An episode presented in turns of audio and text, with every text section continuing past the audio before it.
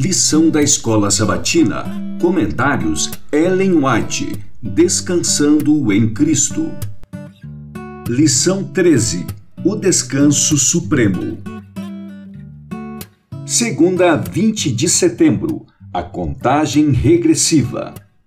Por misericórdia, o futuro estava encoberto aos discípulos. Se naquela ocasião tivessem compreendido perfeitamente os dois terríveis fatos, os sofrimentos e a morte do Redentor e a destruição de sua cidade e seu templo, eles teriam sido dominados pelo terror. Cristo apresentou diante deles um esboço dos importantes acontecimentos que ocorreriam antes do fim dos tempos. Naquele momento, suas palavras não foram completamente entendidas, mas o significado lhes seria revelado quando seu povo necessitasse da instrução contida nelas. A profecia que ele proferiu era dupla em seu sentido. Ao mesmo tempo que prefigurava a destruição de Jerusalém, representava também os terrores do último grande dia. O Grande Conflito, página 25. Voltando-se para os discípulos, Cristo disse: Tenham cuidado para que ninguém os engane, porque muitos virão em meu nome, dizendo: Eu sou o Cristo, e enganarão a muitos. Mateus 24, versos 4 e 5.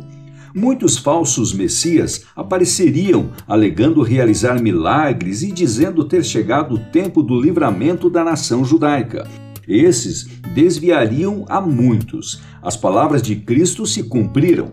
Entre sua morte e o cerco de Jerusalém apareceram muitos falsos messias, mas essa advertência foi dada também aos que vivem nesta época da história. Os mesmos enganos praticados antes da destruição de Jerusalém têm sido postos em prática ao longo dos séculos e voltarão a ser realizados. O Desejado de Todas as Nações, página 628.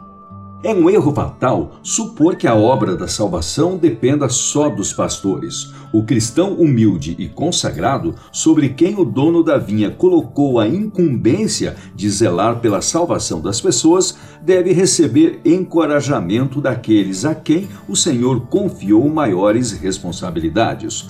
Os que ocupam lugar de líderes na Igreja de Deus devem sentir que a missão do Salvador é dada a todos os que creem em seu nome. Deus deseja enviar para sua vinha muitos que não foram consagrados ao ministério pela imposição de mãos. Centenas, talvez milhares, que já ouviram a mensagem da salvação ainda estão ociosos na praça. Mateus 20, verso 3. Quando poderiam estar empenhados em algum trabalho ativo. A esses, Cristo está dizendo: Por que estivestes aqui desocupados o dia todo? E acrescenta: Ide também vós para a vinha. Marcos 20, versos 6 e 7. Por que muitos outros não respondem ao chamado?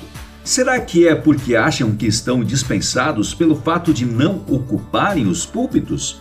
Esses devem compreender que há uma vasta obra a ser feita fora do púlpito por milhares de consagrados membros leigos. Deus tem esperado por muito tempo que o espírito de serviço se apodere de toda a igreja, de maneira que cada um trabalhe para ele segundo sua habilidade.